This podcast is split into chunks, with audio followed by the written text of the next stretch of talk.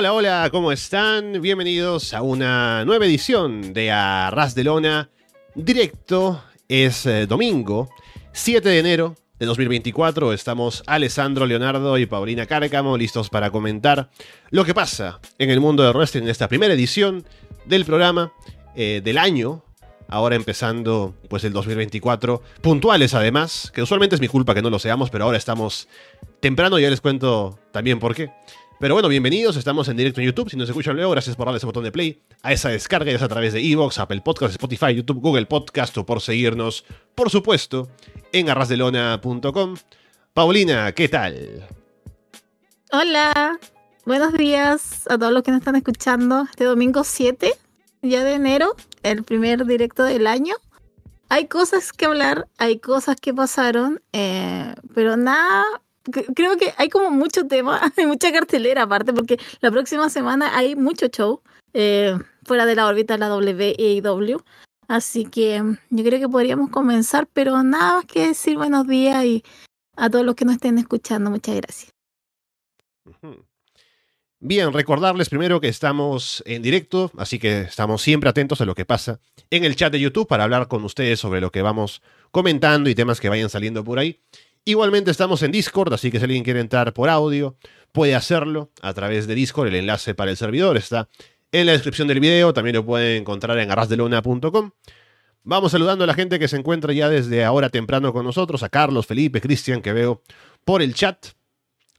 Y bueno, dos cosas. Lo primero, les decía ya también que estamos temprano hoy en el programa, puntuales, ¿no? Es porque me levanté muy temprano hoy me levanté a las 6 de la mañana para mi horario de aquí porque grabé ya la revisión de Wrestle Kingdom con Gin, que la tengo ya editada y todo, solamente que no me dio el tiempo para subirla, pero terminando de hacer el directo, subiré el video y el audio también para que esté disponible para escuchar. Y lo otro es recordarles que está ya abierta la votación para los Arras de Lona Awards, así que pasen si no han hecho todavía eh, la votación. Voy a dejar esto abierto seguramente hasta el próximo fin de semana. Así que hay tiempo todavía para que puedan votar por lo mejor del año. Y luego ya haremos el programa dedicado a revisar a los ganadores. Pero que sería bueno que participen para que tengamos una buena base de votos y de opiniones para los premios como es cada año en Arras de Lona. Pero bueno, ahí estamos entonces con las cosas para indicar de principio. Y vayamos con los temas importantes de la semana. Creo que Podemos empezar, usualmente dejamos lo de los shows semanales para el final. Pero podemos ir comentando una cosita que pasó en Raw esta semana. Que habían anunciado que iba a salir un ex campeón mundial de WWE, ¿no? Hicieron el chiste con primero Jinder Mahal saliendo, que, eh, queramos o no, es un ex campeón mundial de WWE. Pero no era él a quien estaban anunciando, sino que era The Rock, ¿no? Que sale ahí, hace su promo, ¿no? Es como una aparición de The Rock de toda la vida haciendo sus frases, metiéndose con Jinder, eh, al final haciendo el People's Elbow, ¿no? Pero hubo un detalle importante al final de este segmento, que fue una, una, pequeña mención ahí, ¿no? A que The Rock tiene alguna intención de ir por la cabeza de la mesa, ¿no? Entonces, estamos un poco perfilando los posibles planes para The Rock, ¿no? Durante este Road to WrestleMania. Quién sabe, parece, ahora sí, que tendremos ese combate en el show más grande del año. Pero nos deja eso bastantes preguntas también, ¿no? Así que veremos qué, qué pasa. Pero, ¿qué opinas ahora de esta aparición de The Rock Paulina y lo que podría traer para el reinado de Roman Reigns, WrestleMania y todo lo que vaya a pasar a partir de ahora? Eh, ¿Sabes qué? Me pareció bastante mid. Eh, creo que estaba muy desgastado en tema de micrófono. Eh, todo fue como un poco incómodo. Bueno, en primero con Jinder el tono de la promo, como yo odio Estados Unidos, y después llega La Roca, es como yo amo Estados Unidos y Estados Unidos es lo mejor por esto, es incómodo, sobre todo en el año ya que estamos. Eh, después cómo se fue manejando, por eso digo que está como un poco, está un poco oxidado en el micrófono. Con Jinder le funcionó bien porque claro, es Jinder Mahal, pero no sé si con otro al frente ande tan bien. Ahora, ya después cuando fue al final de la promo y mencionó esto de Head of the Table, eh, obviamente encendió todas las alarmas, eh, el mismo, la miniatura de este directo eh, va a ese, a ese, a lo que sucede con todo este, con esta pequeña frase que dice, porque aquí hay un perjudicado, creo que sería Cody. Em, lamentablemente, a mí lo que me pasa con La Roca eh, y con todo este duelo que vendría a dar con, eh, con Roman Reigns, eh, donde sea, si es en el Chamber, si es en, si es en WrestleMania, es que siento que con él es claro que va a retener Roman Reigns. puede ser que esté equivocada, puede ser que La Roca lo gane, pero me da a entender de que si va Roman versus La Roca, Roman retiene. Y yo no sé si quiero ver otro año de Roman Reigns campeón. Maldita se haya aguantado como cuatro años. Voy a ver los cuatro años para aguantar a Roman Reigns de campeón. Y no sé si es que quiere, necesito otro año más de eso. Em, eso es lo que me pasa con La Roca. A mí me da lo mismo si Cody no está y al final este el enfrentamiento, porque igual es algo que se quiere ver eh, pero eh, es el resultado final el que a mí me mata con toda esta integración de la roca. Creo que si hubiera estado Cody, yo ya lo estoy sacando Cody, literal. Ya, para mí Cody ya no existe en el main event, ni de WrestleMania, ni del Chamber. Ya no tiene posibilidades. Eh, si es que está Cody, creo que había, había otra, por lo menos otra mirada y había otra disposición a que, por ejemplo, Roman podía perder. Y ahora sí va a terminar su historia Cody Rhodes. Pero ahora con el ingreso de, de La Roca es como... Ay, no sé, es, es, como darle pie y dejar más, más en grande el nombre de Roman Reigns. Pero La Roca igual tiene su ego. y si no le gusta perder en las películas, no sé si tampoco esté muy dispuesto a perder acá en la lucha. Entonces, podría ahí tener un poco más de duda, pero siento que es más como... Es, es, es simplemente como para impulsar el legado que tiene Roman Reigns ahora. Eso es lo que me mataría. Eh, me da pena Cody, sí, pero bueno, el hombre debió haber saldado las cosas el año pasado nomás. Nada de aguantar otro año más de ser el Perkin de, de Roman sin haber terminado la historia el año pasado y punto final.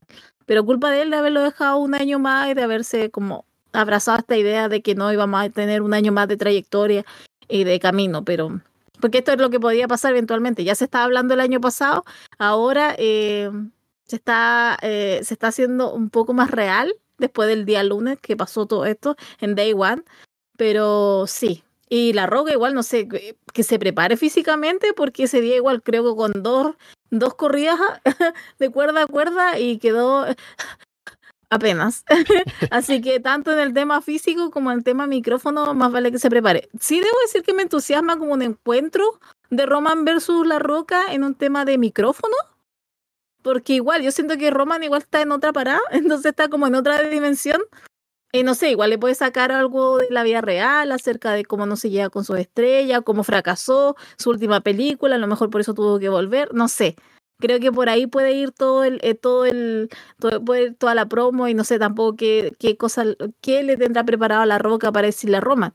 Pero debo decir que por una parte sí me entusiasma, pero por otro es como, pucha, no, no quiero porque a lo mejor ya sé el resultado y ese resultado a mí no me gusta. Sí, ahora hay que ver cómo organizan esto porque eh, igual que tú, me parece que sería interesante ver un enfrentamiento verbal, alguna cosa que puedan sacar de historia por las familias y demás, entre Roman y The Rock. Pero en cuanto a verlo en el ring, Creo que igual el estilo de Roman le conviene a The Rock, ¿no? De la pausa y el hablar, del todo el guion que escribirán para esa promo, para, para ese, ese, combate seguramente en el ring, ¿no? Y eh, los referees que vayan a caer, ¿no? Y todo lo que vaya a pasar ahí. La pregunta es si esto se hace en WrestleMania, ¿no? Ya veo algunas opiniones en el chat, por ejemplo, de que, o sea, el reinado de Roman Reigns sabemos que tiene que acabar en WrestleMania, ¿no? Porque con todo lo que han armado y toda el aura de Roman Reigns, no tienen otro show en el año, a pesar de lo que dice Lucas aquí, por ejemplo, de SummerSlam, ¿no? Ni siquiera SummerSlam ahora me parece que es un show que sea tan grande para WWE como lo es WrestleMania. Entonces, para que lleguemos a un momento en el que van a querer realmente quitarle el título, creo que tiene que ser un WrestleMania, ¿no? Eso quiere decir que si no es este año, en esta WrestleMania, tendríamos que esperar otro más, o sea, un año más pienso, ¿no? Lo cual ya solamente imaginármelo es, es bastante doloroso. Pero quién sabe. No sé qué tan lejos está todavía el récord de Hulk Hogan, que a lo mejor quieren que lo rompa, ¿no? Pero bueno. Igual Creo ha habido que está 300 días. Mm. No me quiero equivocar porque o 200 días porque Roman lleva como 1200 y el récord de Hogan es de 1400. Entonces tendría que pasar sí o sí el WrestleMania de campeón para que supere ese récord. También había eh, ahora una noticia de que las autoridades en Australia estaban presionando, o al menos haciendo una oferta, a WWE para que estuviera The Rock en el show de Australia de Elimination Chamber. Si esa oferta es suficientemente buena como para que WWE la acepte, a lo mejor es ahí donde es el combate, ¿no? Pero también decía aquí Andrés, por ejemplo, que tener a The Rock luchando a esa hora en Australia para el público de Estados Unidos, a lo mejor es algo que WWE no quisiera hacer, porque hay que pagarle seguramente una buena cantidad de dinero a The Rock y tienen que ver que eso les dé un retorno en lo que puedan sacar de provecho de tenerlo ahí. Pero a ver qué tan buena es la oferta de, de las autoridades en Australia, que también la prensa, al parecer, habría querido que había ya anunciado que The Rock estaría allí. Podría ser una aparición en el pay-per-view para luego hacer un hype para el combate de WrestleMania, ¿no? Entonces, no sabemos cuál es el plan que tengan diseñado, ¿no? Porque, eh, por ejemplo, si nos imaginamos un Roman contra The Rock en Elimination Chamber, con Roman ganando, para que luego venga WrestleMania y Cody gane, es, un, es, digamos, un camino que es viable, pero es un poco difícil imaginarse a The Rock queriendo ser un tipo secundario en la historia de Roman para que luego Cody sea el protagonista, ¿no? Y tanto para The Rock como para WWE es un poco, sería un poco raro buquear la cosa así. Entonces, no sé, eh, es, curioso. Yo personalmente no estoy muy interesado en que el main event de un WrestleMania sea Roman contra The Rock. Seguramente el público en Estados Unidos, ¿no? Que reventó con The Rock apareciendo, ¿no? Eh, estará más interesado que yo. Pero no sé, creo que el, el ser un fan hardcore del wrestling, ¿no? Y esto lo digo sin tener que menospreciar a nadie, ¿no? Pero yo vengo de ver el Continental Classic, por ejemplo, y eh, Wrestle Kingdom y demás, entonces digo luego un Roman contra The Rock como main event de WrestleMania. O sea, por el show lo entiendo, ¿no? Y por el nombre de The Rock y el Star Power y demás, pero no me llama como un combate que yo quisiera ver.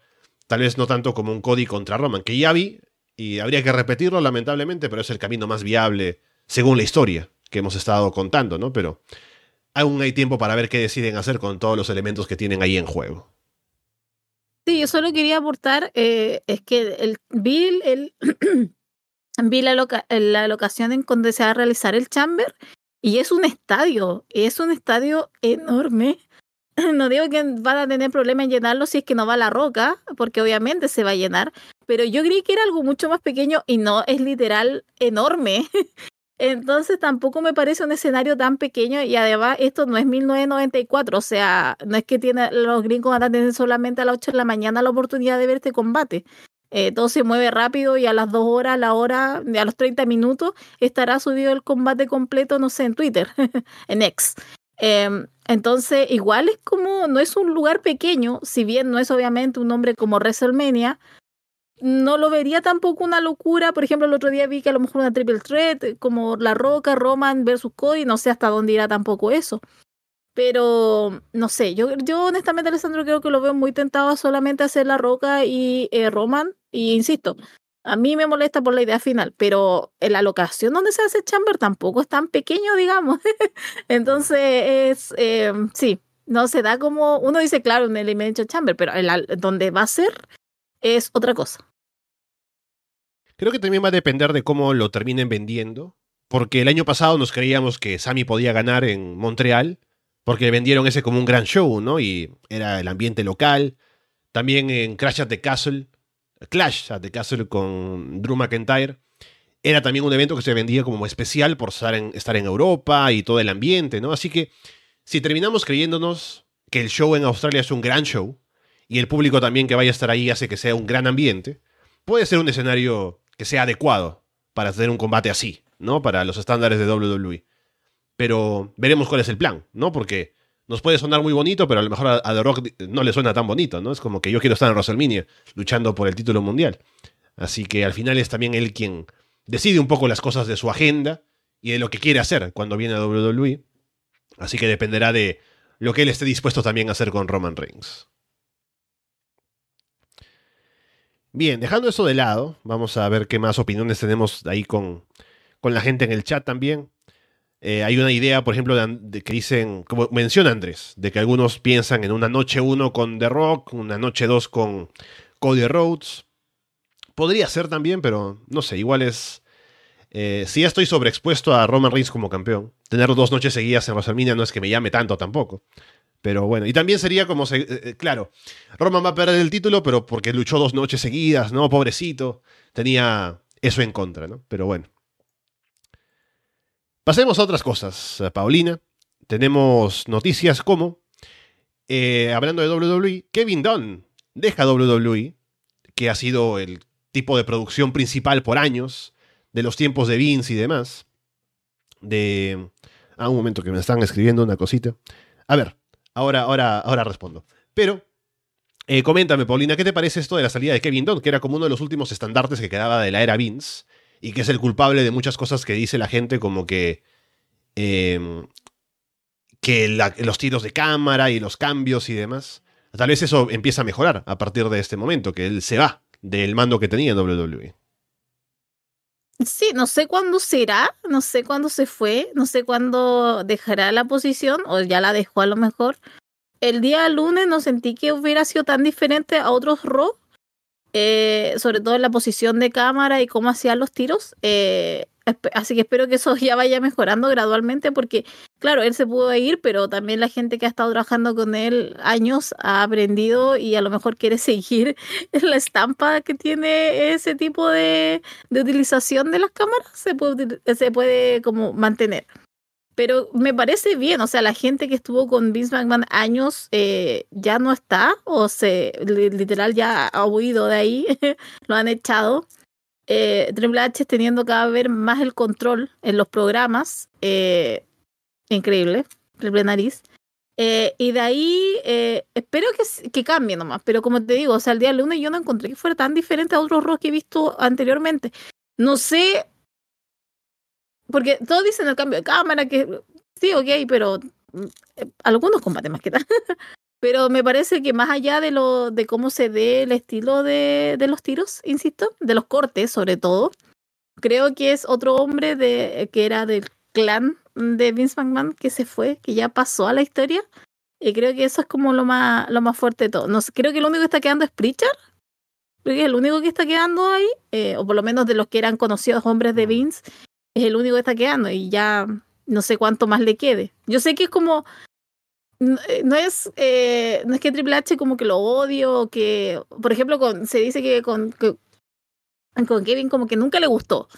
Entonces como que a lo mejor estaba esperando este momento ya de echarlo eh, pero con Pritchard es diferente tienen otro tipo de relación confía un poco más. Entonces creo que es un poco más difícil de que lo echen o que o que no esté en el en, en, en la empresa. Pero creo que sí, esperemos lo mejor y esperemos que siga avanzando, porque por lo menos de lo que he estado viendo Raw y SmackDown, creo que han estado, han estado mucho mejor. Creo que le voy a dar crédito ahora a Triple Nariz, ¿ya? Porque de verdad que ha estado súper bien este, estos últimos meses, este último mes por lo menos. Ha hecho un buen programa. Yo siempre he dicho que el mejor programa de la W es NXT, obviamente. Pero creo que en eso se igual se está acercando un poco más SmackDown. Y Raw obviamente que va a caer porque, pucha, son tres horas. Y mucho comercial. Si, eso, si en SmackDown es insoportable el tema de los, de los cortes comerciales, en Raw es aún peor. O sea, no te dan ni cinco minutos de una lucha o de algún segmento, tres minutos, y nos vamos a comercial otra vez. Entonces eso mata mucho. Sí, a ver qué cambios visibles podemos ver en el producto. Sé que ya ahora con la influencia de Triple H había menos influencia tal vez de Kevin Dunn en decisiones, como en el pasado había noticias, por ejemplo, de problemas que tenía él con gente que tenía acentos extranjeros y cosas así. Historias que cuenta, por ejemplo, Dean Ambrose, John Moxley en su biografía de tal vez algunos, algunas opiniones de él que le parecían bastante absurdas, ¿no? De cómo llevar segmentos y demás. Así que si vemos cambios positivos como los que seguimos viendo hasta ahora, más notorios, será también una marca de una nueva era en WWE sin Kevin Dunn al mando. Y también a ver la gente que está ahora a cargo, que se haya quedado trabajando en esos aspectos como en las cámaras y en temas de producción de otros tipos, me imagino, luces y pirotecnia y demás, a ver si tienen de pronto una forma de hacer cosas que sea no siempre bajo la influencia de lo que han estado trabajando con Kevin Dunn por años, sino que se note algún cambio aparte de eso, ¿no? Pero me parece al final con todas las historias que tenemos, que obviamente no conocemos al tipo de manera personal ni en nada, ¿no? Pero por todo lo que se escucha, parece que es una decisión que ha sido tomada positivamente, este cambio de la salida de Kevin Dunn de WWE. Algo también eh, fuerte, Paulina, ha sido el tema de acusaciones hacia Chris Jericho, que hemos estado comentando. Eh, lo hablamos con Fede cuando hicimos la revisión de, de World's End el pasado fin de semana. Estoy verificando porque, claro, fue el día 30 eh, que hicimos la revisión, bueno, madrugada del 31, con un poco de alcohol encima, así que no sé qué tan coherente fue lo que dije en aquel momento, pero seguimos un poco en el limbo con esto. ¿no? Y se ha notado, por ejemplo, estaba viendo ayer Collision y AEW no, no, ha dicho nada al respecto. No se han pronunciado, hubo la rueda de prensa luego del pay-per-view y le preguntaron a Tony Khan obviamente sobre el tema porque era algo que estaba bastante presente durante la velada y en general. Y lamentablemente Tony Khan hizo una de sus respuestas que no, no son respuestas, ¿no? Como que tenemos sí una, una buena forma de llevar el tema de backstage con los talentos y siempre hay una comunicación, ¿no? Pero no se respondió al tema directamente.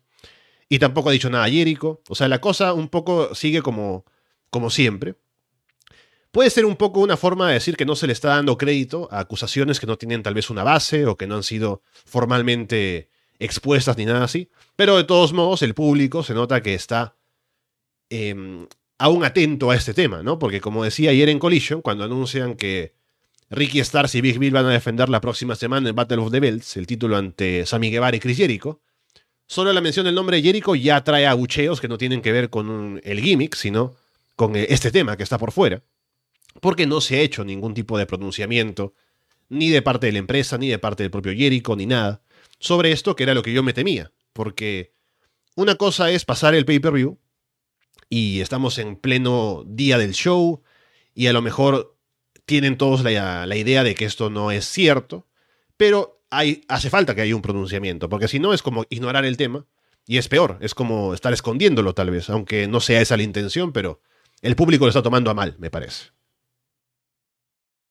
Sí, eh, bueno, se supone que el que dio la noticia como que no sé, no vi el clip porque algunos dicen que, que como que reculó un poco de, de, las acusaciones, otros dicen que no, que simplemente es un cambio como de, a mí lo que me parece de todo lo que pasó, y creo que a, mi entender, hablo totalmente personal, Paulina Cárcamo, a mi entender, yo creo que lo más grave es el corazón que dio Kylie, Kylie Ray.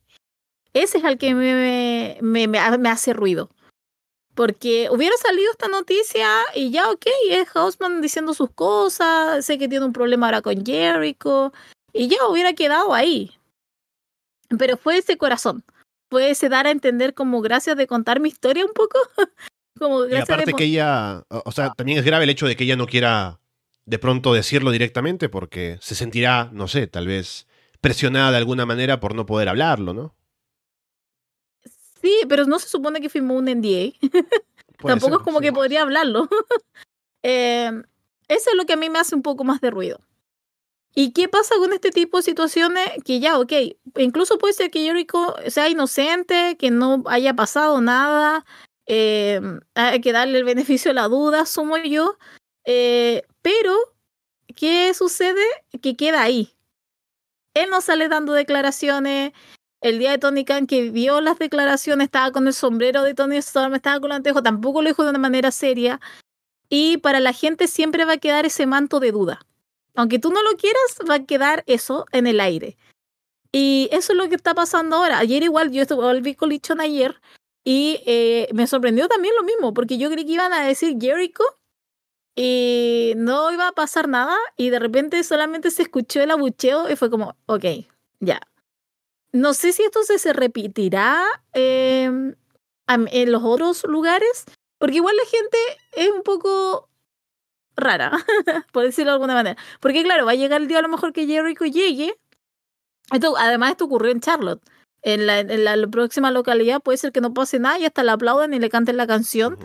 Y sería. O tal vez tienes un 50-50, una gente que le aplaude, una gente... Pero siempre va a estar eso.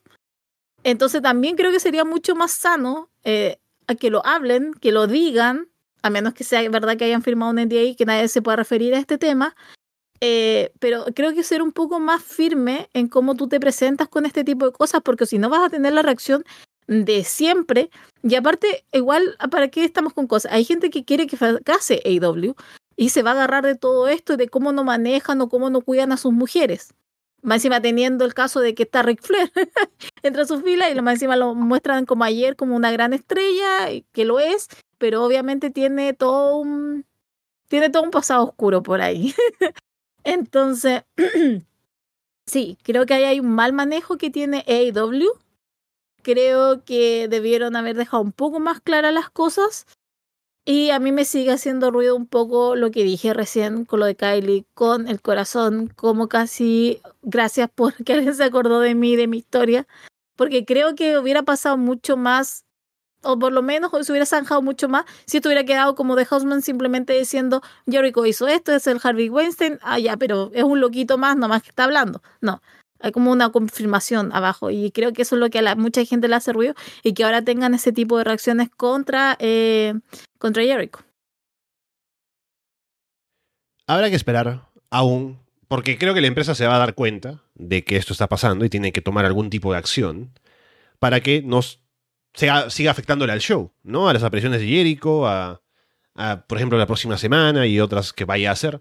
Es posible, como dices, que dependiendo de la ciudad y con el paso del tiempo eso pueda de pronto ir diluyéndose, pero igual me parece que es una falta de respeto a los fans que están realmente preocupados por el tema y que quieren que esto sea claro porque creo que también puede venir de una mala intención, como dices, de que la gente vaya a colgarse de que pasa esto y que no hay una atención al tema de backstage y demás, pero también creo que los fans, que sí están a favor de IW, quieren que la empresa funcione de manera limpia y que todo esté bien para los luchadores, para la empresa misma, y para eso hace falta que un tema así se trate de manera adecuada. Entonces habrá que ver si la empresa toma alguna acción, alguna declaración de parte de, la propia empresa de Jericho, o si seguimos escondiéndolo o ignorando el tema.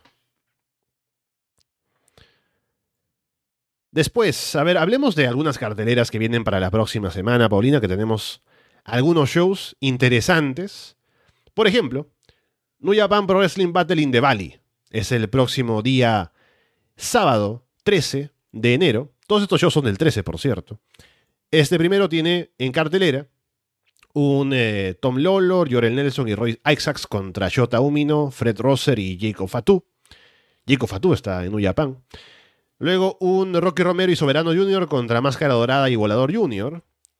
Un combate no titular entre David Finley y TJP por el título Strong de parejas, el Fantasma y Jiculeo contra Alex Coughlin y Clark Connors, título femenino Strong, Julia contra Trisha combate de parejas Bad Dutito y Zack Saber Jr. contra Matt Riddle y un compañero aún sin anunciar. En el título, el título continental, acá ponen que se defienden los tres. Continental, el Strong y el de Ring of Honor. Eddie Kingston contra Gabe Kidd. Luego un combate que tengo mucho hype por ver, sin descalificación, Shingo Takagi contra John Moxley. Y el main event también sería un Kazuchika Okada contra Will Osprey. Ya, yo estoy con el celular porque estoy viendo igual la cartelera acá, eh, como para ir eh, viendo, eh, porque hay muchos combates buenos, pero hay alguno, hay un nombre controversial por acá. hay alguien que apareció Em, que no lo esperaba, de verdad que no esperaba. encuentro que, por ejemplo, el Top Lawler, Jorel Nelson y Royce Isaacs versus los otros tres creo que va a estar bueno. Volador Junior Máscara versus Rocky Romero y Soberano Junior creo que va a estar bueno también. David Philly versus TJP, next. Higuleo y el Fantasma versus eh, Clark Connors y Alex Coughlin, Coughlin eh, creo que también va a estar bueno. Julia, que se va a NXT, todos sabemos prima de Tony D'Angelo, eh, se va a ir para la empresa de la E. Em, ¿Asumiré yo que va a perder? Digo, porque hay rumores, hay muchos rumores de que ya está. Aunque Trisha Dora no me parece una retadora tan fuerte, pero con todos los rumores tendrán que pensar en que suelte el título pronto, ¿no?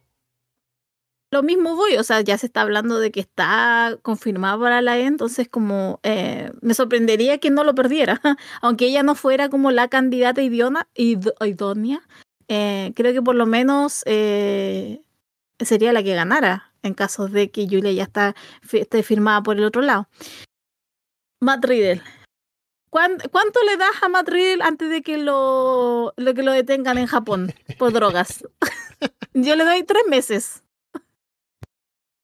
Sí, justamente decía alguien que eh, aún no, va a Japón. Me envió un video nada más para retar a Tanahashi porque tiene que desintoxicarse todavía un poco seguramente antes de ir y que lo detengan inmediatamente. Pero sí, eh, a ver qué pasa con él en New Japan. Ya tiene esta participación aquí, va a retar a Tanahashi eventualmente. Entonces, tienen una intención de utilizarlo. Así que veremos que también le puede ir sin causar problemas, tanto por el tema eh, de comportamiento, también puede ser. Eh, pero el tema de sustancias, ¿no? Que sabemos que es algo muy público y en Japón eso puede estar también algo eh, censurado, ¿no? Puede causar problemas en cuanto a lo legal también. Entonces, a ver qué pasa. Pero por, por, lo pronto está Marridel en, en New y veremos cómo le va. Sí, yo también quedé como con eso, por eso es que le doy como tres meses. O sea, no era solo un tema de drogas, sino que aparte que él tiene un tema de comportamiento. O sea, creo que el último que fue lo que rebalsó el vaso en la W fue este todo este episodio que hubo en el aeropuerto, en donde se peleó con un policía o con alguien de seguridad del aeropuerto, e hizo como mucho escándalo, entonces como que ya de ahí disociaron totalmente el nombre de Matt Rider con la E. Ahora, ojalá se porte bien en New Japan Pro Wrestling, pero el hombre tiene su tiene sus cosas también. Entonces, por eso es que yo tampoco tengo tanto el hype con él allá, porque, wow, no me sorprendería que en tres meses ya lo arruine todo.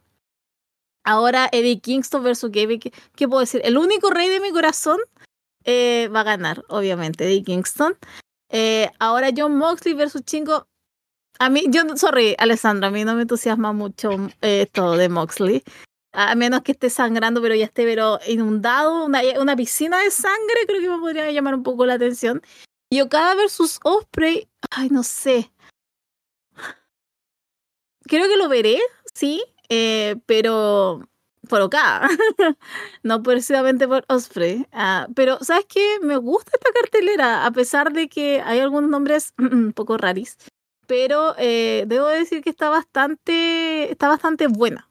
Así que, pero no, de verdad que hay el, por lo menos el que a mí me llama la atención es el Eddie Kingston, porque obviamente el hombre eh, es rey, así que, pero no, creo que es una cartelera bastante buena y para cargar aún más una semana que se viene como muy buena en temas de pay-per-view o de eventos especiales, eh, porque no es el único, así que, pero bastante bueno. Sí, una buena forma de empezar el año para New Japan en Estados Unidos también.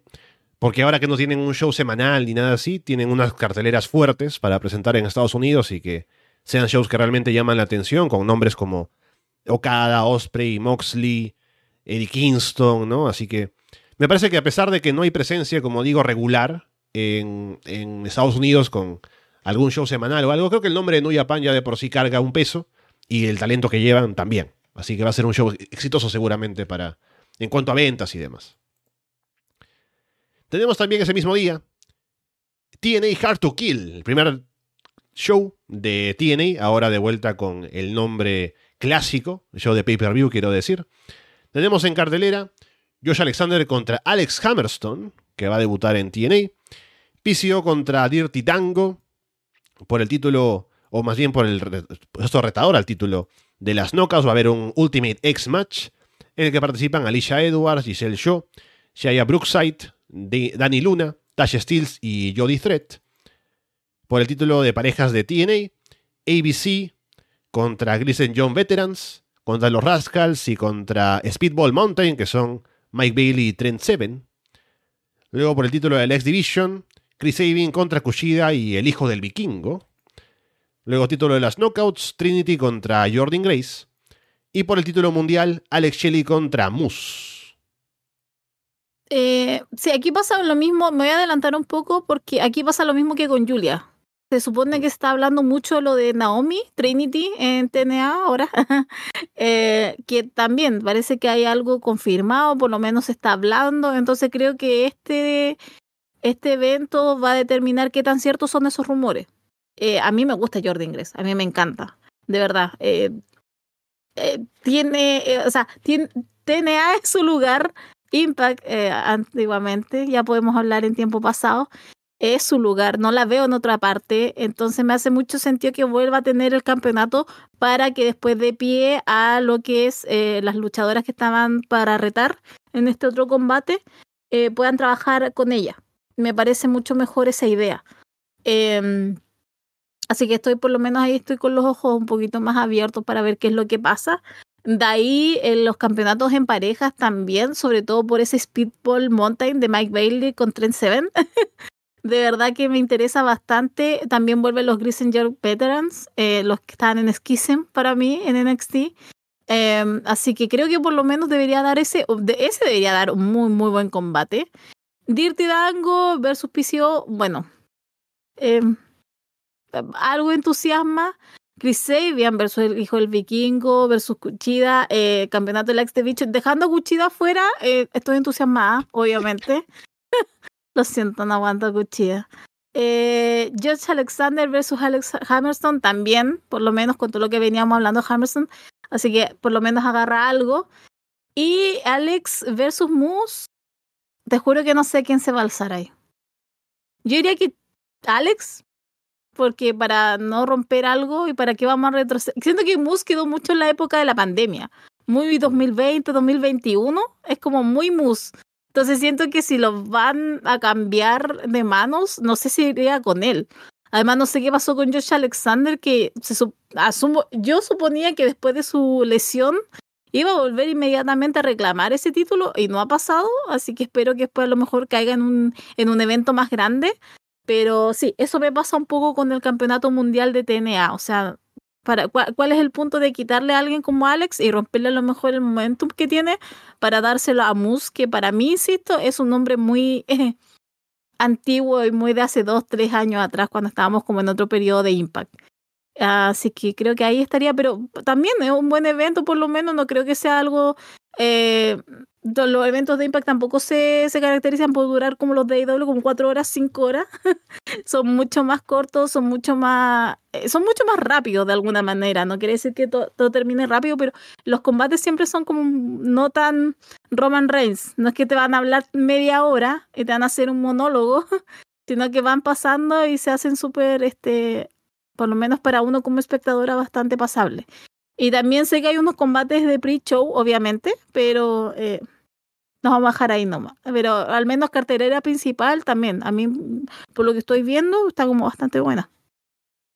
Sí, me parece que es un buen show. Uno podría hacer el chiste de que ah, va a competir contra Nevia Pan, se lo van a comer, ¿no? Pero el show está bueno. Creo que no tiene nada que envidiarle, a pesar de tal vez grandes nombres, ¿no? Pero sin tener que contar con un Moxley o un Osprey, un Okada, tiene una cartelera sólida y para lo que viene haciendo TNA en los últimos meses y todo, es una cartelera de las mejores que pueden presentar, con el talento que tienen. Así que muy contento con lo que van a tener aquí en este show. Y seguramente me daré el tiempo para ver ambos shows, como pueda, pero ahí estaré. Eh, obviamente esté para comentarlo con Carlos y a ver si el otro cae para comentarlo con Gin también.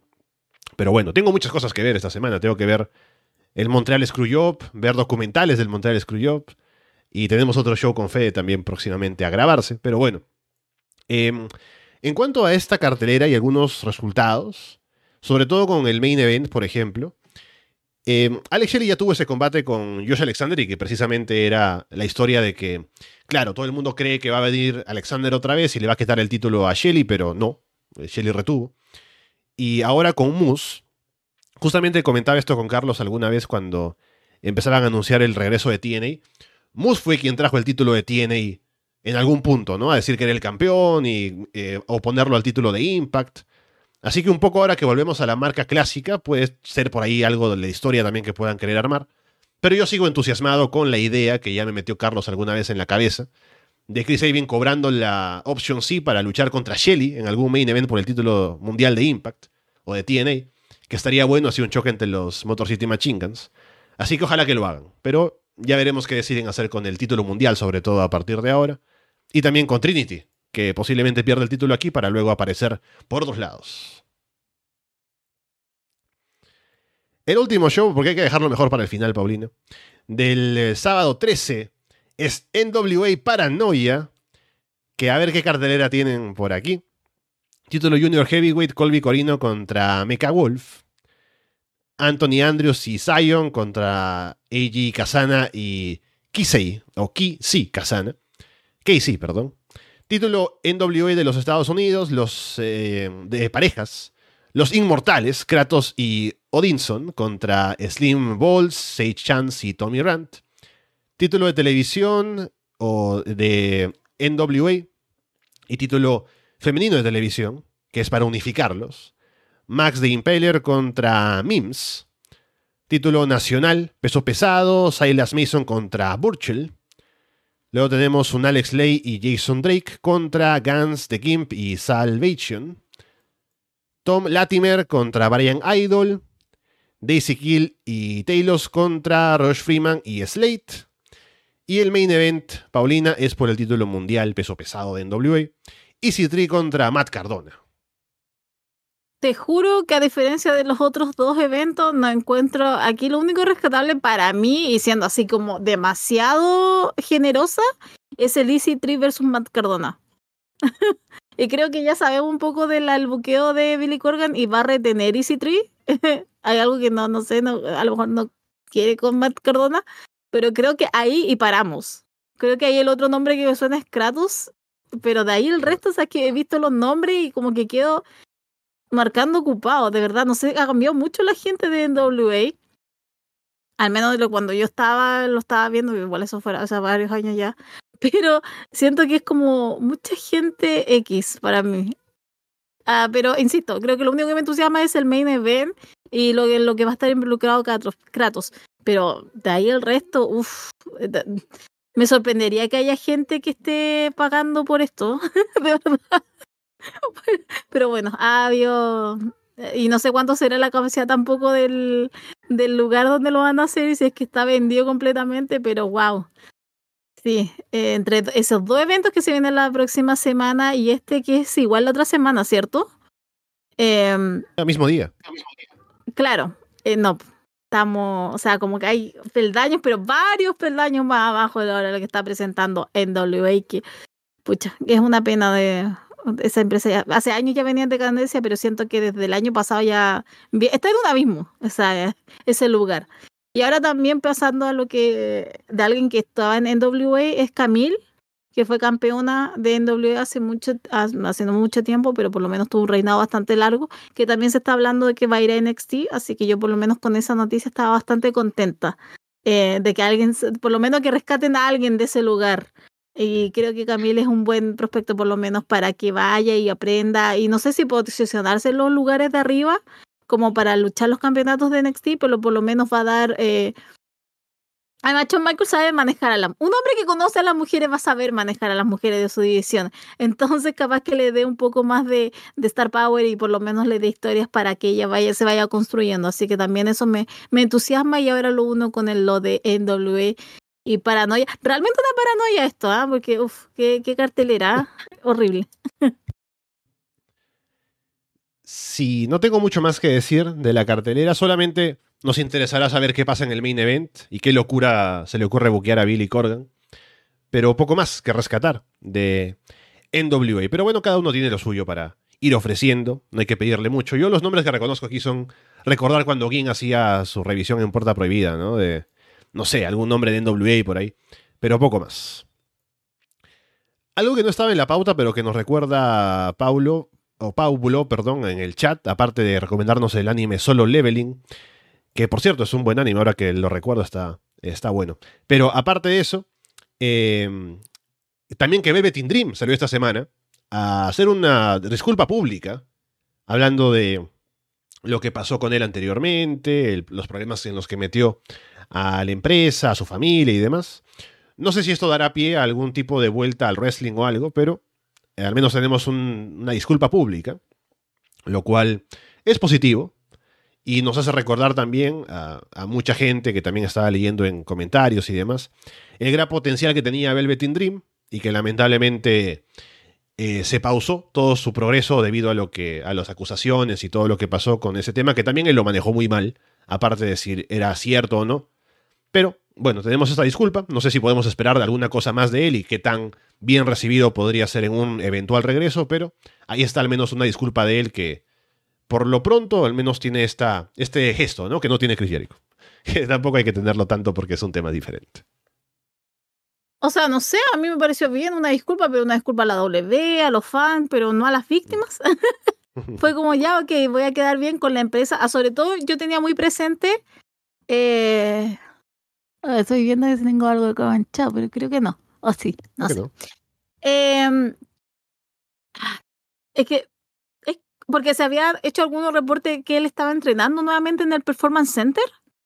Eh, entonces, eh, cuando vi esta disculpa, eh, y era como porque empieza la disculpa y empieza inmediatamente a la W, a, a, Triple H, a Shawn Michaels, a los fans, pero en ningún minuto creo que hace como una culpa de, ya, ok, sí, dice que se equivoca, pero no es como que hable de las víctimas ni nada de eso.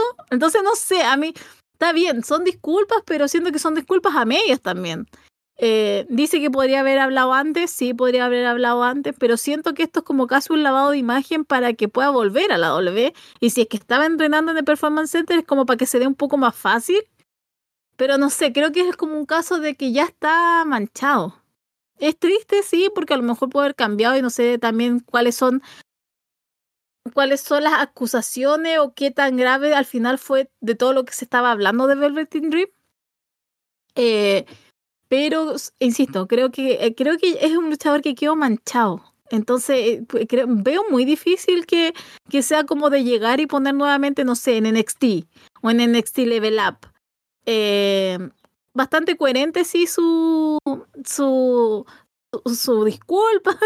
te das cuenta de lo que perdió. Porque es muy loco, o sea, imagínate, John Cena quería pelear contigo, quería verte en un WrestleMania, eh, pero, pero ¿sabes qué? Eh, porque yo igual lo he pensado mucho y creo que no lo he expuesto mucho en NXT, o por lo menos en el Florida 2.0, es que si hubiera seguido a lo mejor Velvet Dream, gente mm, como ahora Trick Williams a lo mejor no estaría brillando tanto porque siento que en fenotipo, siento que en, en, el físico, incluso como de repente se expresa, es muy parecido a Velvet Dream. Es más, yo una vez creo que lo dije en Floridas.c, si tú le pones el traje Velvet Dream, eh, casi quedarían como iguales. Entonces, eso es lo que yo me pasaba mucho. Y como pasó todo esto de Velvet Dream y se hizo como que no existiera, como un borrón y cuenta nueva, entonces nos sale mucha gente diciendo como, oh, Williams, ¿sabes qué me recuerda a Velvet Dream? Pésima comparación. Entonces, como que mucha gente no trata de hacerlo por lo mismo. Entonces, creo que ahí hay, por ejemplo, algo eh, que sacar de todo esto, pero es como muy de la idea mía de lo que he estado viendo estos años. Pero eso es lo que me pasa con Baby Dream. Creo, está bien. Ok, pidió disculpas, pidió disculpas a la empresa, pidió disculpas a su amigo, pidió disculpas a los fans. Ok, pero creo que todavía queda ese manto manchado con él, que es una pena porque a lo mejor, porque eh, obviamente eh, él ama esto y, obviamente le duele ver que de repente aparecen empresas mucho más chicas y la gente se levanta y dice no, no lo queremos ver y después lo sacan.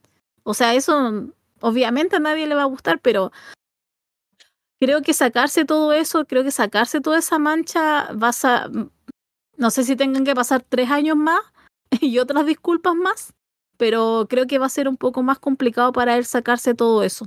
Quizás me tapa la boca y en un mes más lo vemos y todos lo aman en NXT o, o donde esté, donde caiga, pero creo que va a ser un poco más complicado en su situación, sobre todo teniendo como toda esta reacción negativa que tiene muchas veces cuando uno ya ve el nombre Velvet Dream.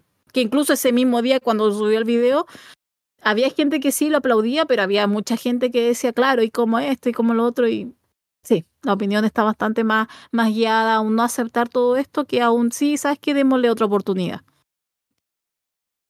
Tendría que hacer una revisión y una investigación un poco de cómo se llegó el caso al final para opinar con propiedad sobre esto, pero según lo que recuerdo, al final no se confirmó si era por un lado o por el otro, cierto o no.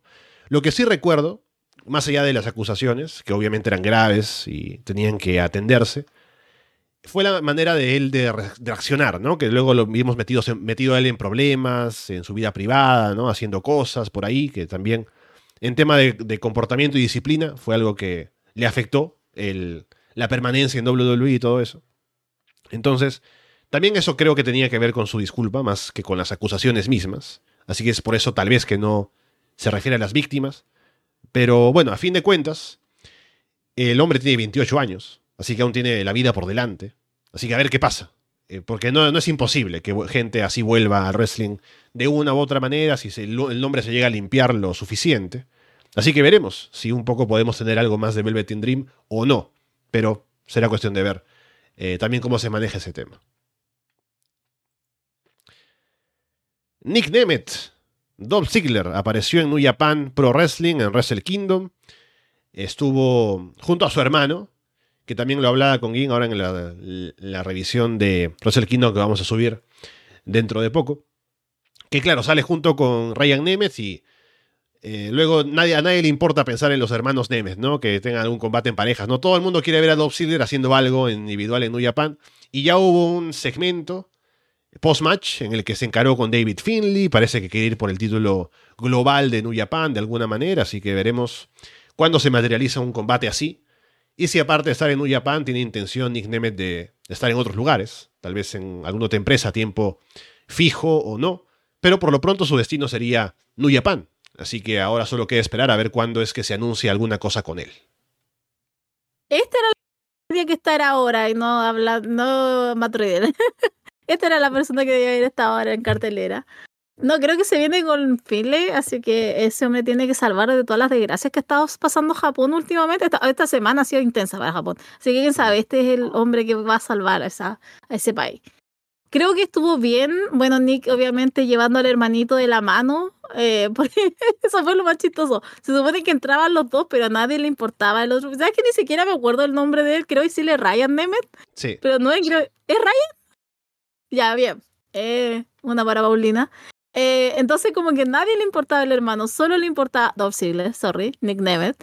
Eh, y pasamos a lo siguiente, o sea, eh, como su enfrentamiento que puede tener con Philly, cómo se puede meter en la esfera de los títulos.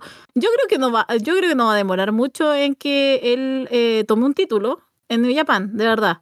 Creo que, lo, creo que este año hay un, hay un campeonato, un ron de campeón de Dolph Ziggler, no sé cuál será, como dice Moxley, de los 100 títulos que hay en esa empresa, algo debe tomar, entonces lo va a hacer y ¿sabes qué me entusiasma? Porque a mí me gusta mucho Nick me va a costar mucho cómo sacarme el Dolph Ziggler de la cabeza, pero em, a mí me gusta, me gusta harto, creo que en NXT debió haber sido campeón mucho más tiempo de lo que fue, debió haber durado un poco más todo ese, todo ese run de campeón. Eh, se lo perdió muy rápido, pero eh, creo que eso también le dio como un impulso y para que nosotros nos recordemos de que es muy bueno. Así que nada, estoy como entusiasmada con esto y hasta me dé me dé como por ver New Japan de las cosas que él está involucrado y si es para pegar la Finley creo que va a ser mucho mejor y creo que va a ser como mucho mejor para todos. Pero estoy contenta por él y qué bueno que se le esté tomando en otra empresa. A lo mejor una parte de mí me hubiera gustado que subiera AEW o incluso TNA, o que hasta tampoco me sorprendería que se apareciera en TNA pero eh, me gusta que esté aquí en New Japan Pro Wrestling, que está haciendo lo suyo y, creo que este año creo que se le pueden venir cosas bastante positivas para él, así que que siga nomás ahí. Y que esté también que porque ese era mi otro miedo que lo echaran que lo echaron de la W y que después eh, se retirara aunque se dedicara él a su stand up comedy creo que o se dedicara a otra cosa pero no qué bueno que siga acá en el wrestling y podamos seguir viéndolo Sí, también me alegra que tenga la chance de poder demostrar cosas que tal vez no tuvo la chance de demostrar en WWE por su posición en la cartelera. Tuvo siempre un par de destellos por allí como su reinado en NXT y algún combate eventual por ahí con algún luchador importante, pero estuvo muy relegado siempre. Luego de que tuvo, esa oportunidad de ser campeón mundial, pero luego se arruinó todo por la lesión y demás tuvo ese momento en Survivor Series con, venciendo al equipo de la autoridad, pero luego de eso siempre ha tenido como chispazos que luego no se materializaban en nada realmente importante para lo talentoso que es. Y ahora que está fuera de WWE, al menos en el, lo que le quede de carrera, porque también tiene ya una edad, pero aún se mantiene muy bien físicamente, a ver qué puede hacer con qué oponentes, en New Japan, en otros lugares, tal vez como mencionabas en AEW, en TNA. No tiene por qué restringirse solamente a un lugar, porque con el nombre que tiene puede estar en donde le dé la gana. Así que me parece que eso es bastante positivo para que pueda despedirse de una manera un poco más em, impactante en su carrera, ¿no? Por lo talentoso que siempre ha sido, por lo over que estuvo en algún momento se quedó siempre a medias y que tenga una oportunidad de, de pronto hacer algo más importante, que sea alguien que sea tal vez recordado con un nombre más grande del que tiene actualmente por solamente lo que hizo en WWE, es algo bueno para él y para sus fans. Diona Purazzo apareció en AEW. Paulina ahora ya se ha confirmado que va a estar allí a partir de su salida de TNA. Ya habíamos hablado de esto antes, que Diona ya realmente ha hecho todo lo que podía haber hecho en TNA, así que buscar un nuevo lugar donde poder hacer más cosas era lo correcto y AEW es un buen lugar dentro de todo para que tenga un espacio, para que pueda desarrollar el personaje también. Debutó además en su ciudad, así que tuvo una buena recepción y ya se estableció ahí una rivalidad con Mariah May primero y luego podría apuntar a Tony Storm, que es la campeona mundial de, de AEW, entonces ya tiene algún camino que se ve importante y veremos qué tan grande puede llegar a ser en AEW como lo fue en TNA. Me alegra que Tony Khan haya tenido contacto con una mujer, porque siento que esto no se hubiera sido posible, porque hay demasiadas mujeres en ese programa ahora. Así que bueno que sintió el calor de una mujer ahora. A lo mejor así empezó su 2024, finales del 2023, así que estoy como contenta con todo eso. Eh, voy a hacer un Florida, Florida eh, Vice. Eh, Ay, ¿cierto? El programa que tiene con... ¿Sabes? Se me olvidó ahora. ¿Te está pegado Florida.0? Eh, sí, Florida Vice. Eh, me gustó mucho el Dynamite de este miércoles. Eh, sentí que había otra vibra, había como otra cosa, no sé, se respiraba otra cosa en el ambiente. Y sentí como que había un cambio. Y cuando aparece Diona fue como ya, ok. Como que sentí que se estaba armando esa división. Muy extrañamente, pero sentí que se estaba salvando. O sea, se estaba salvando. Que se estaba armando.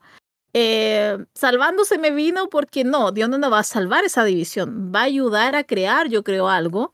Pero ella no lo va a salvar sola.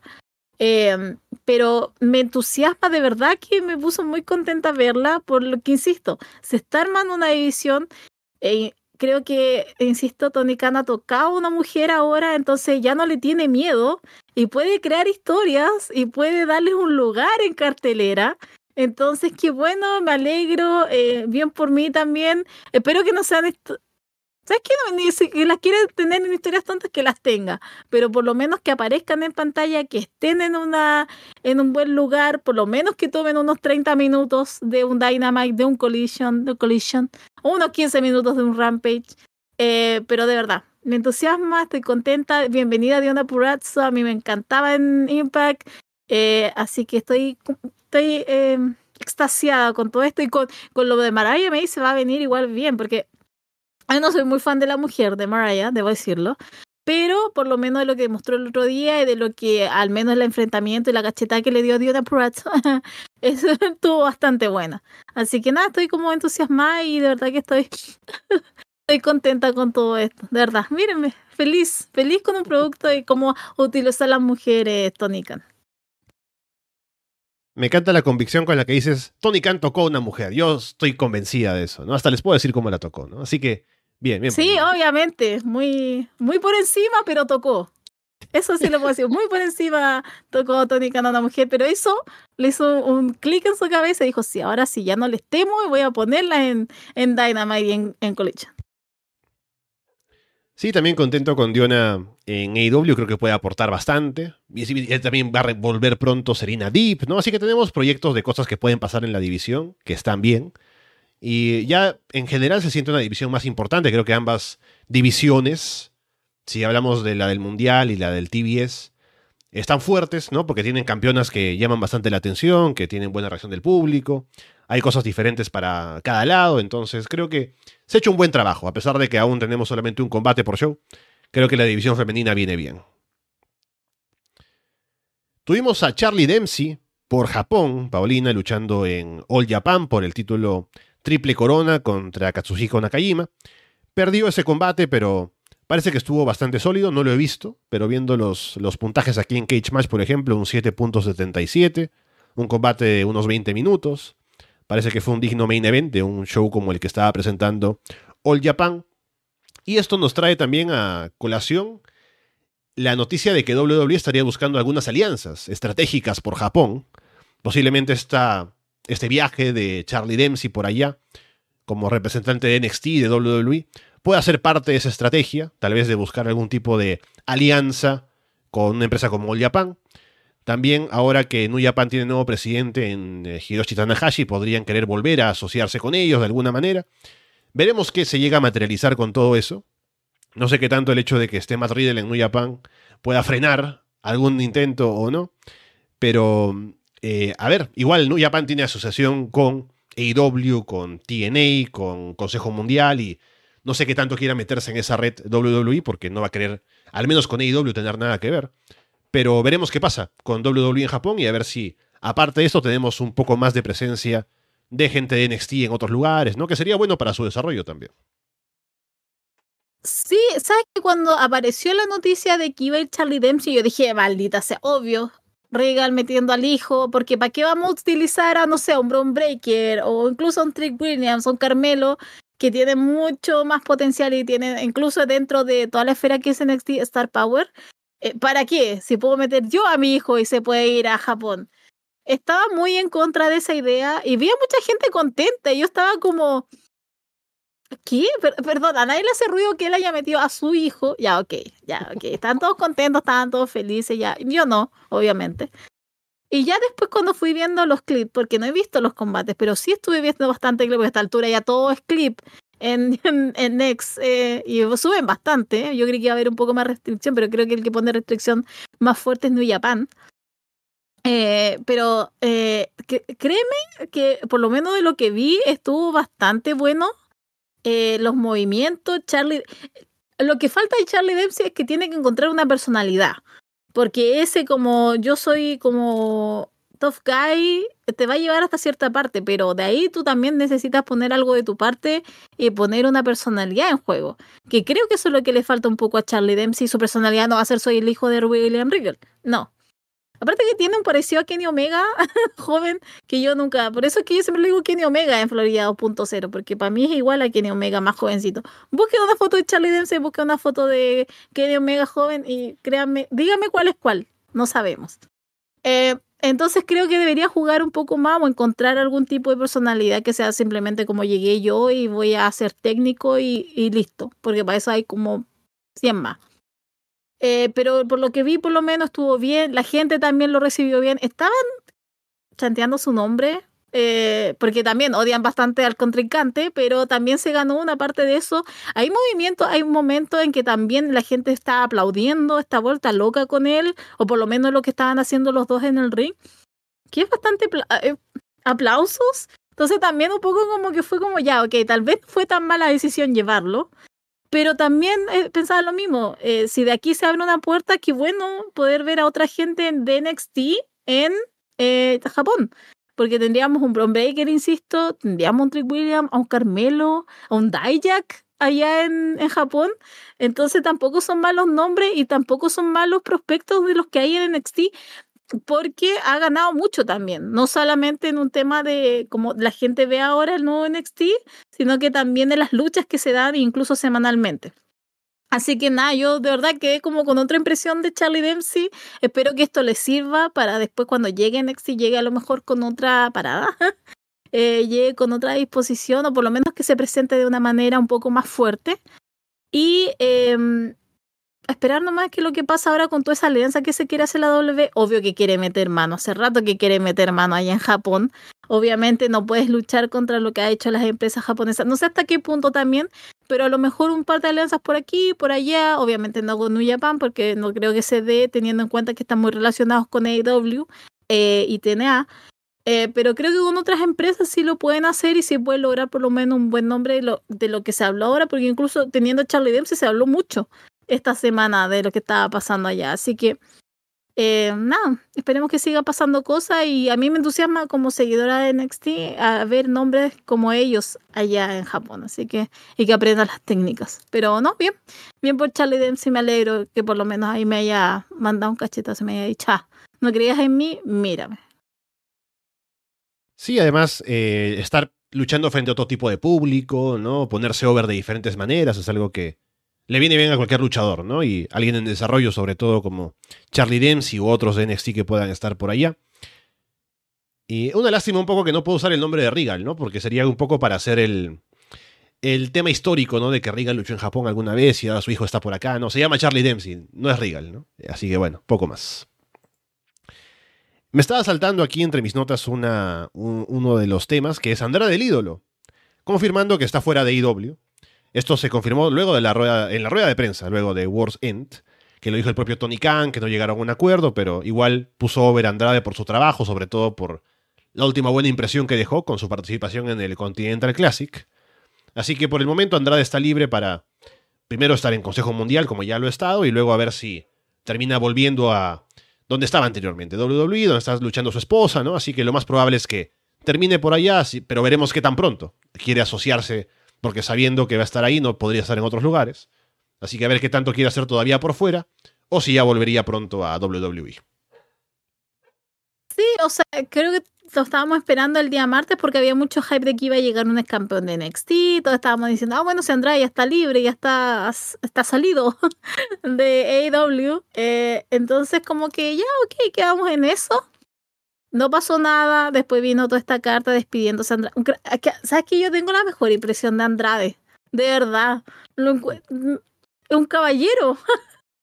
un caballero, de juro, así como muy educado. Bueno, a pesar de todo lo que ha dicho antes eh, de quejarse. Es medio llorón, ya, pero caballero, caballero llorón. Pero eh, despidiéndose de sus compañeros, pero de verdad que eh, habrá que esperarlo en la W, es donde se quería ir, para que estamos con cosas, estaba esperando que ese contrato terminara. Todo el resto que estaba haciendo, por ejemplo, en Consejo, lo que hizo incluso en GCW, era como para matar el tiempo, encuentro. eh, pero ahora va a volver a la W, no sé en qué estado volverá, eh, no digo que le vaya a luchar de tú a tú Roman, eso no va a pasar, pero eh, sí puede jugar con algo con Santos y a lo mejor ahí meterse en la la midcar. Pero eh, nada, estoy entusiasmada a ver qué es lo que va a pasar con Andrade, a ver si va a llorar en la W o se va a quedar más callado. Yo a quedar más callado.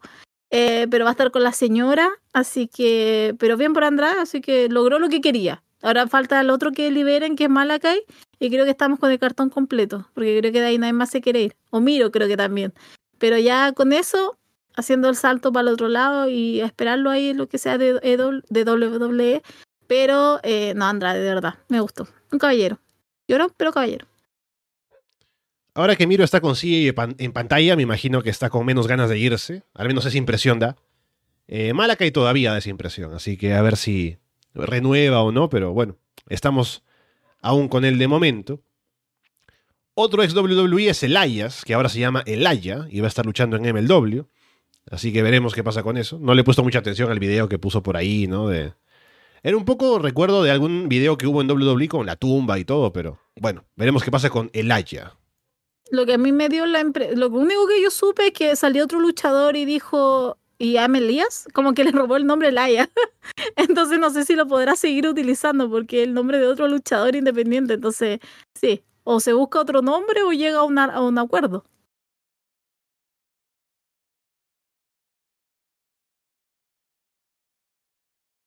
Ya, aquí estoy. Me había quedado trabado un momento. Bueno, aquí estamos. Kota Ibushi se lesionó, lamentablemente, en el show de Noah, ahora de inicio de año. Y ya es una muestra más de que físicamente Ibushi está bastante lastimado, lamentablemente. Ya ha tenido... Bueno, en general siempre que vemos eh, combates de Ibushi hemos dicho que no se le ve al 100% físicamente comparado con otros momentos de su carrera porque ha sufrido bastante en cuanto a lesiones y, demás.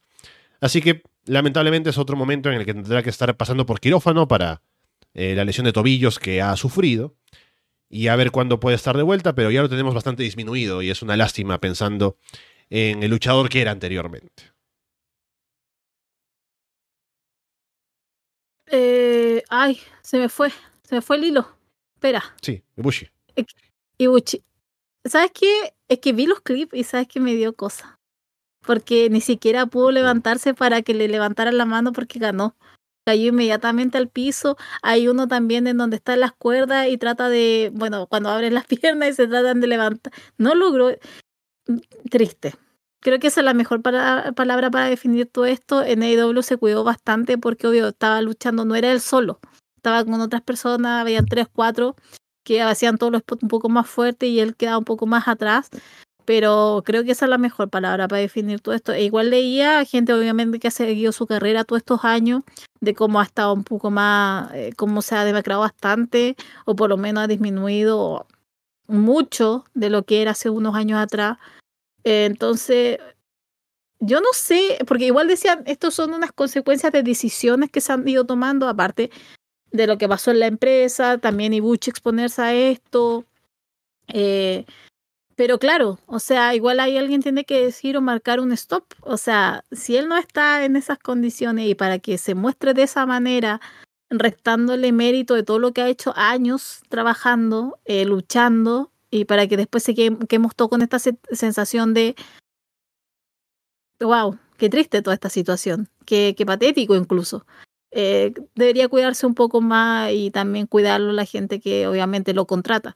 Pero sí, me fue, fue bastante triste toda esta situación de, de todo lo que vi, de todo lo que leí, eh, porque mm, no es algo que tú quieras ver, y menos esa situación que fue lo que vi, eh, por lo menos de cuando ya le quiere levantar la mano de campeón y, y él simplemente se desploma. No creo que llegue, no es manera de llegar a ese tipo de situaciones, así que espero que se retire.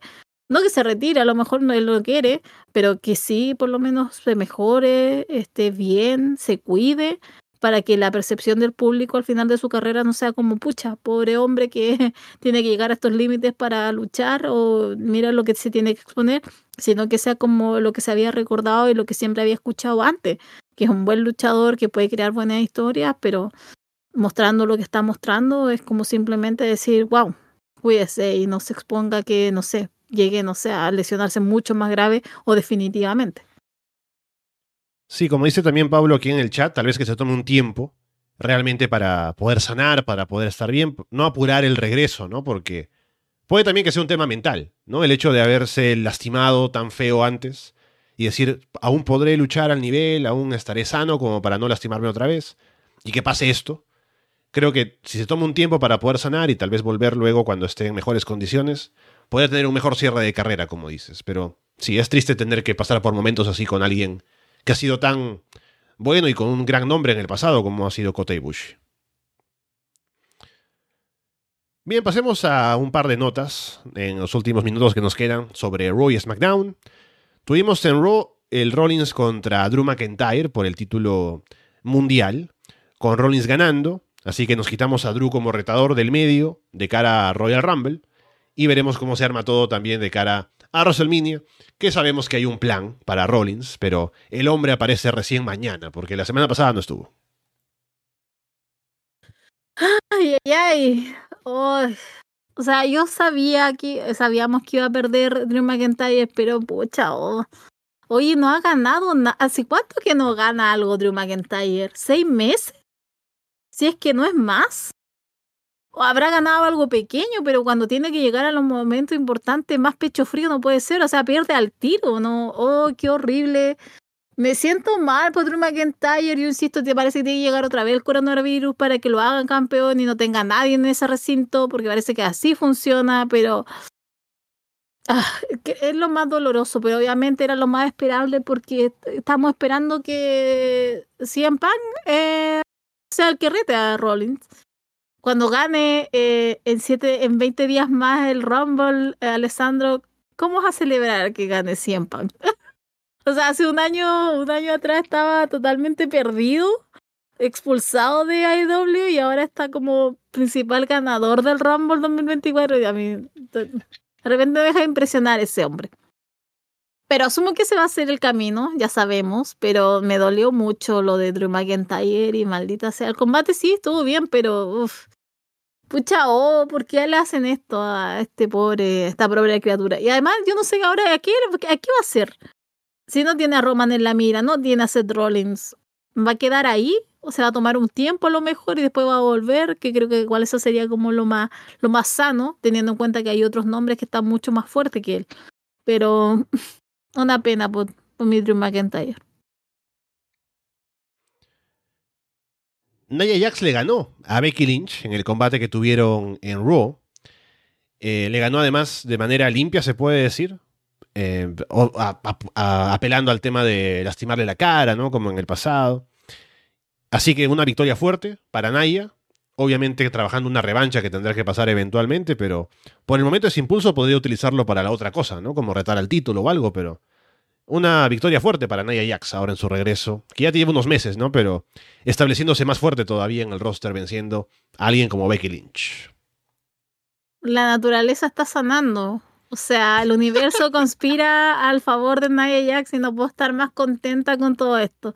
Yo no me esperaba que iba a ganar Nia Jax, de verdad.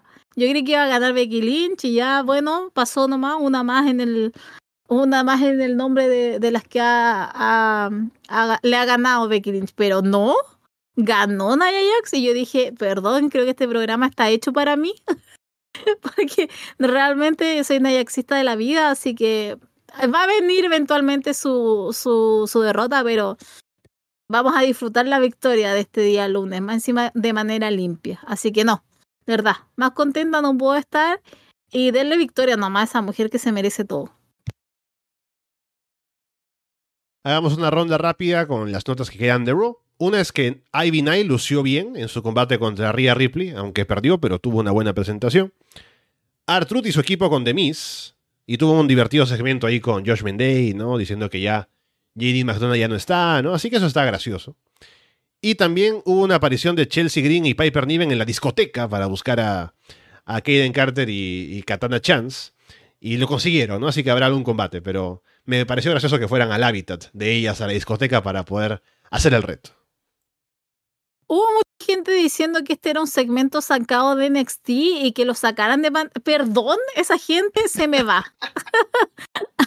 eh, sí, era muy NXT, pero de repente Ron necesita momentos NXT de Shawn Michael. Esto era sacado de ese libro, así que no, yo estaba bien, excelente. Creo que fue un, fue un segmento chico, aparte no tomó más de tres minutos, o sea, relájense. Y aparte nos dio también contexto de la vida de Katana y de Kaden y de lo que también aspira Chelsea y Piper. Así que nada, son llorones de repente esta gente. Y de lo otro que habías hablado de Arthur también ahí eh, casi traicionando a Demis, pero no, después dando vuelta a la situación, fue también un momento gracioso. Y sé que me está faltando. Ah, y Ivy Neal, de verdad. Ivy Nile, perdón. Ivy Nile eh, también estuvo muy bien con Rhea Ripley. Eh, Ivy también, o sea, tú la ves fuerte, pero hay un tema como de la voz que después tú la escuchas y es como muy inocente, es como casi una niña. Entonces creo que necesita mejorar un poco más de eso, pero como tú la ves es así de fuerte y es así de... Puede llegar incluso mucho mejor, puede llegar eh, a desarrollarse de aún mejor manera. Así que bien por ella también y contenta también que les estén dando estas oportunidades titulares a Ivy. Pasemos a SmackDown, que tuvimos un par de cosas interesantes por allí. Hubo ese, esa triple amenaza para determinar retador para Roman Reigns en Royal Rumble entre AJ Styles, eh, LA Knight y Randy Orton, que estaba haciendo un buen combate, por lo que pude llegar a ver y el público estaba bastante metido, creo que ambos, o sea, los tres estaban bastante over. Y, pero al final apareció Roman Reigns con su gente, ¿no? Para intervenir y hacer que no hubiera ganador. Con lo típico, ¿no? De que los Hills salen y dicen, bueno, están luchando para ver quién va a ser mi rotador. Si voy y los golpeo a todos, nadie va a retarme. Obviamente, ¿no? Pero eso no pasó. Sino que Nick Aldis, que estaba bien en ringside, se acercó a Paul Heyman para decirle, bueno, le cuentas a Roman Reigns que va a haber una Fatal Four Way en Royal Rumble. Eso no lo dijo el público. Así que el público como que se quedó viendo a Roman Reigns celebrando en el ring, ¿no? Y bueno, nos iremos a casa. Pero al menos para la gente en televisión supimos que iba a haber una Fatal Four Way. Así que ahí está, para Royal Rumble tendremos ese combate con cuatro personas, lo que quiere decir que ni AJ Styles, ni LA Knight, ni Randy Orton estarán en el Royal Rumble, en el Royal Rumble para que la gente no esté de pronto esperando que uno de ellos gane, ¿no? En lugar de quien va a ganar, que bueno, ya veremos quién es, ¿no? Obviamente. Eh, sí, porque ahí yo creo que el que arruinaría como todo el momento de sería LA Knight. Eh, no creo que alguien esté pidiendo a Randy Orton o AJ Styles como ganadores del Rumble. Eh, estaba bien el combate, pero también la, lógica de Roman Reigns. y también es por no jugársela por ninguno. Porque igual le podía haber dado esta victoria a Randy Orton. Si LA Knight y AJ Styles tienen una historia juntos, se podrían haber agarrado y simplemente haber dejado después a Randy Orton o Randy Orton aprovecharse de la situación y, y haberle ganado a uno de los dos y punto final y Randy es versus Roman en, en Royal Rumble. Yo creo que eso lo podéis venderlo más bien en esa noche. Pero me pareció más un acto cobarde que otra cosa. Y eh, asumo yo que el que se va a llevar el pin ese día es el Ignite. o sea, que por algo lo pusieron, no creo que se lo lleve J Styles o se lo lleve Randy Orton. Yo creo que iría así, como pin primero el, el Ignite, AJ Styles y Randy Orton. Obviamente no voy a poner a Roman Reigns porque todos sabemos que va a retener. eh, y quizá aparece la roca. Who knows? Eh, así que, pero, insisto, o sea, fue, a mí me, a mí me, de verdad que me da una situación cobarde por no darle una victoria a alguien solo en ahí y también para cuidar las espaldas de en el Rumble. Así que por lo menos me parecieron esas dos situaciones, pero había que arreglarlo de alguna manera, así que ahí nos estaremos viendo el 27 de quién será el ganador de esta, que ya sabemos quién es, pero lo que más me entusiasma es saber quién se va a llevar el pin. Ajá, eso estará seguramente en el juego de predicciones de Arcelona en el Patreon. Em, estaba pensando también con esto, que con lo que dice Andrés en el chat, ¿no? De que Randy Orton viene con mucho hype ahora en su regreso, como para no ser un retador individual, como ya decías en Royal Rumble. Así que puede que la idea sea tenerlo en Elimination Chamber, con todos los factores que hemos eh, mencionado al inicio del programa, con The Rock, dónde encaja, si va a ser WrestleMania en Elimination Chamber. Podría ser Randy Orton también para su show que se puede vender fuerte. Así que ahí está, otra posibilidad para los retos de Roman Reigns en los próximos meses. Tuvimos la final del torneo para encontrar retador al título de los Estados Unidos. Kevin Owens le ganó a Santos Escobar con Logan Paul en comentarios, ¿no? Así que un buen combate. Eh, era lo que pensábamos, que iba a ser Owens el retador. Así que solo, falta que se anuncie cuándo será el combate contra Logan Paul, si no lo han hecho ya. Y también estuvo ahí Logan para recibir un golpe de Owens, ¿no? Entonces, a ver si le dura más el reinado. Me imagino que hasta WrestleMania querrán tener a Logan de campeón, por mucho que nos pese. Pero veremos cómo va todo. Es que aparte lo pueden alargar con Kevin Owens, porque eh, Logan Paul tiene a sus secuaces ahora que Grayson Waller y Austin Theory. Entonces ellos pueden hacer algún tipo de intervención ahora en Rumble. Y no sé, lograr que, no sé, Kevin Owens tenga un rematch en WrestleMania. Y a lo mejor ese sería el combate que preparen para, para ellos dos. Yo también creo que Logan Paul va a seguir hasta WrestleMania de campeón y va a entrar de campeón. Y aparte que ahora tiene el, tiene todo este Titron, eh, de, lo que todos le están pidiendo a los luchadores, él lo tiene. Entonces igual es, entretenido ver todo este hit que se está tomando con él. Y ya lo tiene de por sí, si es Logan Paul. O sea, su mera existencia ya es un, un, signo de, de abucheo.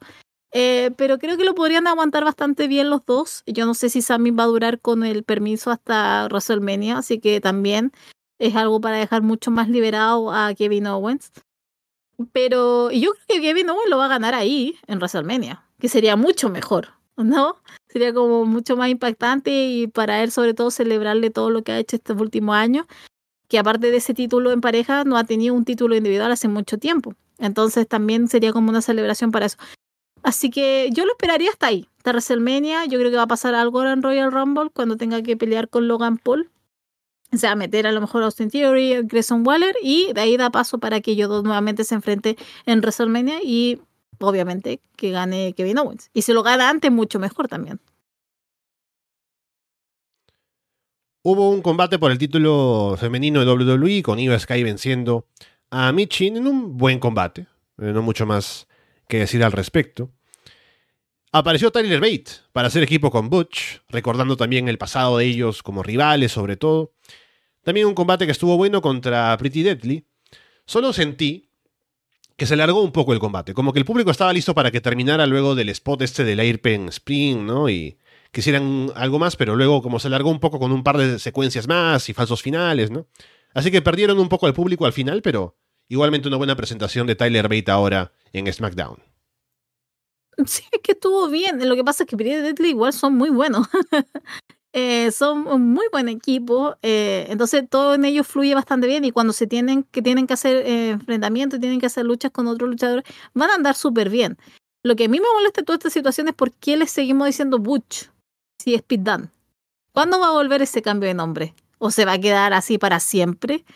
Eh, pero entretenido combate dio para que se para que la gente conociera a Tyler Bate, que hay mucha gente que no, que solamente consume SmackDown y Raw. Entonces claramente no tenía ni idea de quién era Tyler Bate.